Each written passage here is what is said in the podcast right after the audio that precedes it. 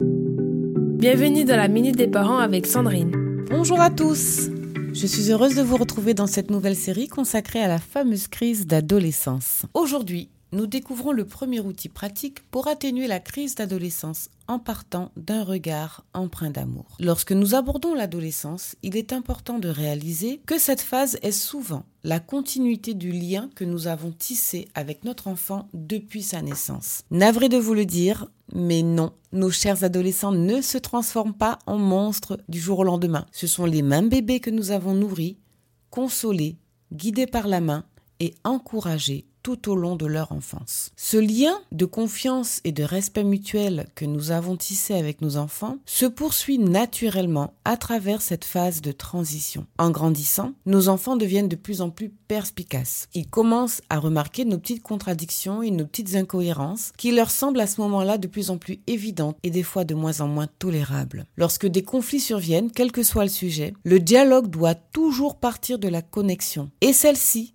dépend uniquement de notre volonté réelle de comprendre le monde intérieur de notre ado. Comprenez bien qu'établir une connexion requiert de faire l'effort de se mettre à la place de notre ado, de partager avec lui ce qu'on comprend de la situation et de poser des questions de curiosité. Par exemple, comment te sens-tu exactement quand tu fais ceci ou cela? Est-ce que tu as l'impression que c'est trop difficile? Est-ce que tu as besoin d'aide? Si nous transposons cette relation à la parentalité dans le contexte professionnel, en tant que collaborateur, nous ne voulons certainement pas d'un chef qui dicte simplement des règles.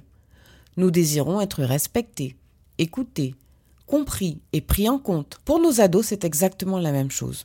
N'oublions pas que ce sont des adultes en devenir que nous élevons. En résumé, il est essentiel de trouver l'équilibre entre la bienveillance et la fermeté, entre l'écoute attentive et la discussion ouverte. Voilà très chers parents, notre chronique touche à sa fin. Je vous retrouve demain matin pour découvrir un nouvel outil afin d'aborder la crise d'adolescence en toute sérénité. Rappelez-vous qu'en adoptant un regard empreint d'amour, nous pouvons atténuer la crise d'adolescence et maintenir un lien solide avec nos précieux enfants. Je vous invite aussi à découvrir mes articles sur mon site www.fabriquedb.com. Prenez soin de vous et surtout prenez soin de ces précieux liens familiaux. C'était la minute des parents avec Sandrine.